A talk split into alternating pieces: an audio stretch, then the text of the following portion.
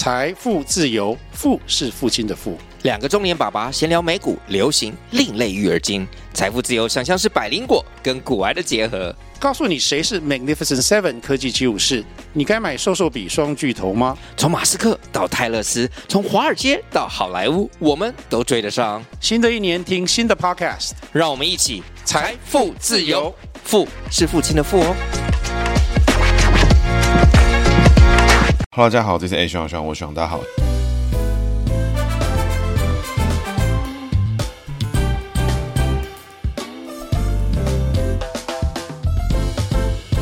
Hello，大家好，这是 A 学长学长，我是学长，大家好，学长又回来了。那今天呢，学长要讲的主角呢是苏启。那为什么要讲到苏启呢？其实哈，是因为学长呢，哎，刚好要出去玩。那出去玩的过程呢，这个礼拜会发生最大事情是什么？当然呢，就是我们的总统候选人终于要登记结束。所以蓝白合不合？哎，到底结论是什么？结果呢，在这集上档的时候呢，刚好会出来。可是呢，学长这个假期已经排好，所以呢，先排一个九二共识仔，哎嘿，跟大家分享一下过去曾经发生过什么事情。那想听到学长。评论接下来的这个总统、副总统参选人的组合的听众呢，哎，可能要稍等一下。那我们之后呢，就会开始针对各阵营的组合来做一个合盘的分享。为什么讲到苏乞呢？各位可能对这个名字哦，哎，时不时会在新闻之中听到，时不时会在新闻中，哎，好像有这个人，这个人好像是个重要角色，但是他具体做了什么事情呢？其实哦，比较没有人知道。那照惯例哦，我们要从姓名学开始来做解析。那苏乞呢，是一九四九年十月一号出生哈，这个老哥呢，这个出生的日期哈，刚好跟我们的新中国哎，中华人民共和国同天出生，嘿，这个真是巧。所以也就是说，苏乞呢，他是民国三十八年出生，己丑年属牛。那跟我们的新中国一样哦，特别的牛逼啊。那苏乞呢，他的乞字呢，就是螺丝起子的起，起来的起。然后苏乞呢，一听就知道是单名嘛，对不对？那单名呢，就要用猜字来进行解读，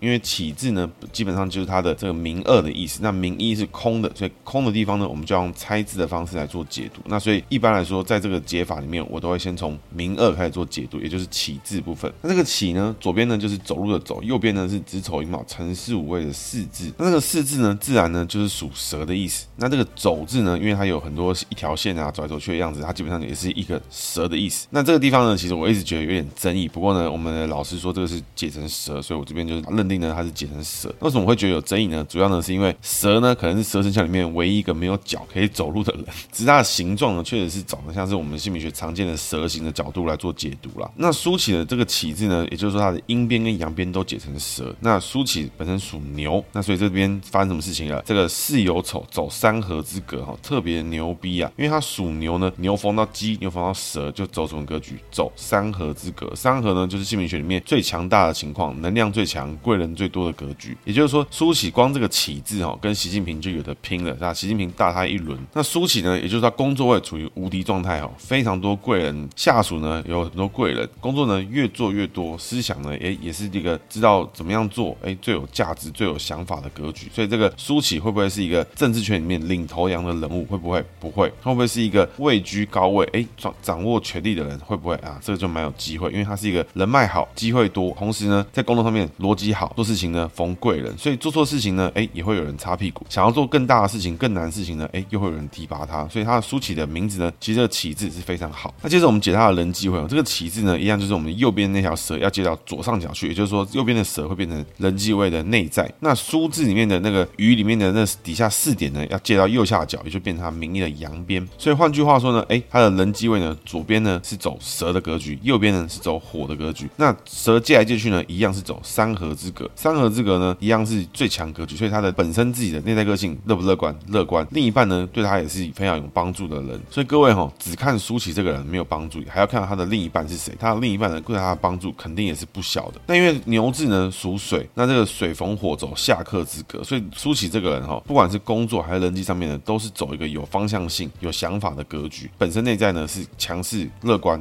固执，但是呢会不会因为固执过头，导致做了一些白色事情哦？其实是不会的。也就是说，这个人的强势呢，哎，是有一个限度，是有个刚好的一个情况。那整体而言哈，舒淇这个人的名字哦，基本上除了他的名医是借来的之外呢，他是处于一个无敌状态，非常的喜欢工作。也就是说，这个苏起这个人哦，本身哦，他的工作能力是不用怀疑，呃，绝对是一个，我觉得还 OK，至少呢不会出大包，就算出大包了，也有人会来救。那我个人哦，在解这个姓名之前哦，没想到这个人的姓名格局会这么好。那所以解完之后发现，哇，名字这么好的人，在国民党内也是存在，而且藏在一个没有人知道的地方，默默的哈，偷偷的在那边爽。整体来看的话，这个人哈，如果苏起他是一个非常有企图心、非常想要往上走的人哦，他绝对有这个机会，绝对有这个能力往上去走。那他本身工作方式跟工作逻辑，我觉得不会太差，只要受过的训练是好的，诶，他表现肯定不会是最差的。那会不会是最好、最出类拔萃的人呢？我觉得也不一定。但是呢，关键时刻，诶，往上走的时候呢，诶，肯定呢要提拔的绝对不会少了他。那这是这个人奇怪的特异功能。那接着我们介绍一下舒淇。舒淇这个人哦，我们就快速的讲过一遍。他基本上是政大毕业，然后外交学系毕业，那有出国念书，那之后呢回来当政大研究员，那之后呢进到陆委会系统当政务官，曾经当过新闻局局长啦，然后回到陆委会，基本上他就是在在一个外交啊，曾经当过新闻啦什么的，最后呢升到陆委会主委。苏启这个人呢，对于台湾对中华民国来说，做过最重要的事情是什么呢？就是呢创造了九二共识这四个字。那也就是说，各位哈、哦、常常听到的国民党讲的九二共识这个事情呢，完全呢是由苏启这个人在两千年四月的时候自创了这个词。所以这个词呢，并不是说当年在一九九二年的时候谈出一个共识的时候，哇，大家就是说、OK，那我们今天讲的事情就是九二共识哦，哎嘿，就回去了。没有，是在八年后由这个苏起这个老哥呢，事后呢拜拜啊，哦，当年呢啊，说什么事情呢？参考我们的九二共识，也就是说呢，这个蓝白和这个共识呢，其实呢，也有可能在八年后某个人跳出来说哈，当年哈那个二三共识里面哦就已经谈到了啊，这个蓝白呢在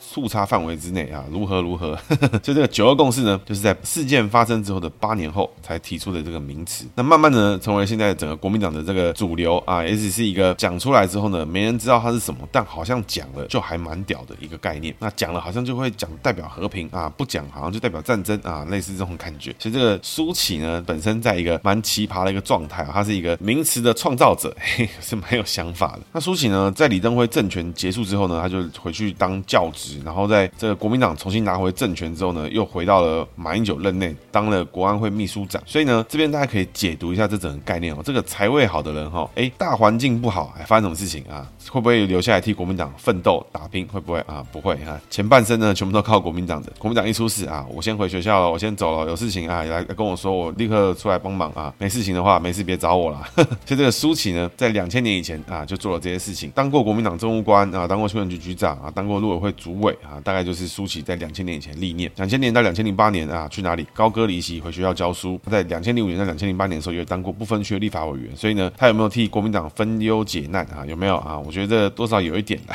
但不过呢，他一样是没有扛选区压力，他是专业嘛，对不对？所以他就是不分区立委啊，进来两千零五年、两千零八年，好好来爽一波，然后准备呢布局重回政坛。两千零八年之后呢，当了马英九任内的第一任国安会秘书长，用陆委会主委、陆委会系统的这个人哦，作为国安会秘书长，本质上来讲，就代表马英九的这个整个任期，他第一个任期里面呢，要处理的事情是什么？就是两岸关系，要解决两岸的问题。所以苏起呢，总结了整个陈水扁的执政的问题哦，包含还有对美的事情哦，所以苏起又提出了三个主张，也就是不统、不独、不武。所以这个马英九常讲的这个不统、不独、不武的这个概念哈，也是由谁提出的？然后就是苏起。所以就是各位哈，整个战略模糊啊，跟整个台湾地位不知道是啥小的状态啊，这个苏起要负蛮大的责任。什么九二共识啊，不统、不独、不武，用了很多文字哈来美化一些很北蓝的事情，导致呢台湾人现在很多人这个国族认同有问题什么的。当然这是他们个人工作的任务，那我觉得这个没话讲。但是会造成现在这个问题呢？哎，这个财位满分的人发飙起来哦，讲出来的话真的是不知道啥小，但是讲起来好像又蛮有道理啊。这个就是姓名学里面几乎满分状态都是三合状态会产生的一个格局。那请大家好好体会一下这种，好好一起大家来爽一爽。那苏起呢，可以说他是国民党内哈这个提出这个两岸论述里面哈蛮多战略模糊，蛮多哈讲出来的话，哎，两岸都可以接受，然后两边呢都可以找到一些共同点，是一个美化两岸关系的一个外交的事务官。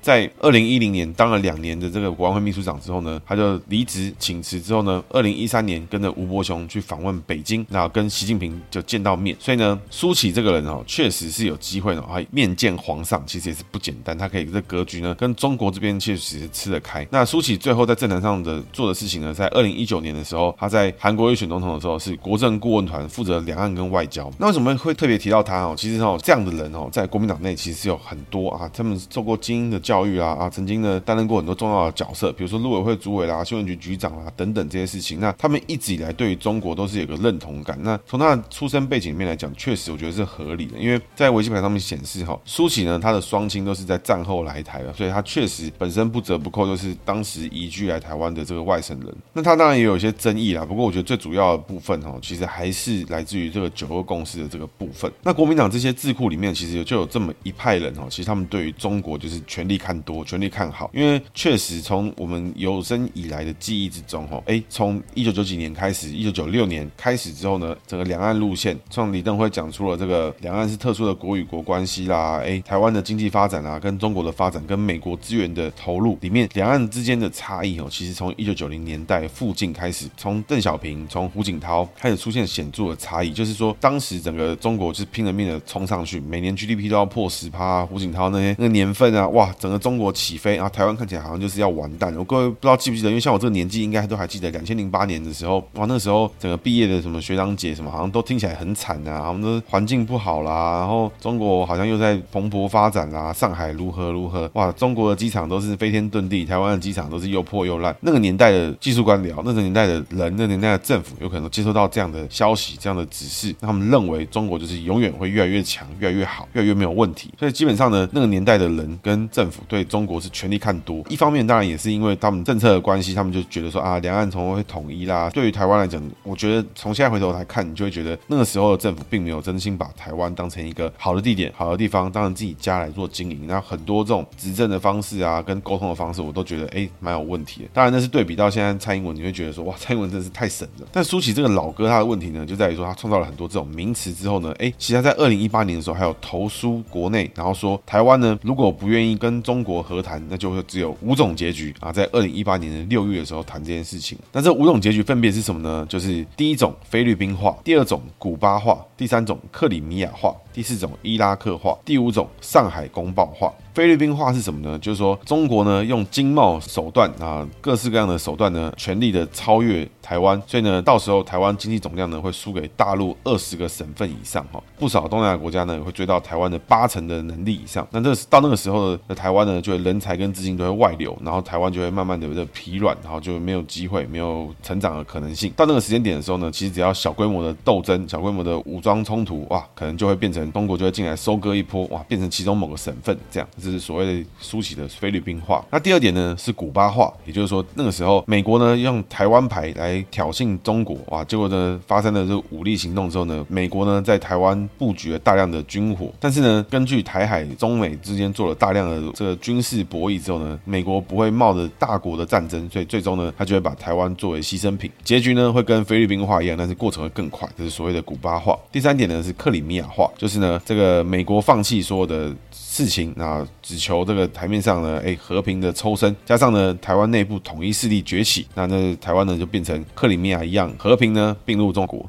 第四种伊拉克化，就是呢，台湾呢打出法理台独，然后真的开始做这件事情，然后开始呢进行这个大型战争。那这时候呢，美国可能就会说，哦，太恐怖了，我不要加入啊，片面改变台海的这个平衡。那所以西方呢不会加入，就变成只有台湾的政府跟中国进行战争。台湾可能跟中东一样变成废墟，整个经济呢、环境呢、什么全部的东西倒退数十年啊，一系回到解放前，然后被统一。那另外呢是上海公报化，就是第五种，就是呢美国接受中国崛起，必须呢整个未来的世界领导一定要跟中国联手合作，共管世界。所以呢进行一个超大型谈判，在这个谈判桌上面呢会把所有的议题拿出来做交易。那台湾议题呢就会是其中一个谈判的筹码。那最终呢美国就签署了公报，然后说不介入这个东西。然后最后呢甚至呢配合统一活动。那发生一个事情之后呢，哇，对岸就会用一个小的事情啊，一个人为或自然的手段呢，哎，介入台湾的政府，然后就可以短期的呢，就把台湾呢变成中国的一个环节。所以当时呢，在二零一八年六月哈，苏起呢就投诉了这件事情，然后写的说啊，台湾跟中国只有这五种结局的可能性了，没有其他可能性了。那各位要知道哈，这个这个老哥呢，可能十几二十年前的还是陆委会主委，所以看到这个结果，看到这个发言，大家就觉得哇，好恐怖哦，哇，这个专家的判断，哇，这个中国专家就是这样认定什么的。结果这中国专家呢，马上被川普打脸。啊！这贸易战，大家都以为是川普跟这个 Joe Biden 在联手打中国，没有，他们第一个先打输起的脸，而且是往死里打，把他打肿的不行。没有人想得到，在这五种结局之外，还有第六种，就是中国经济率先崩盘啊，或者美中透过贸易战打到中国腿都软了，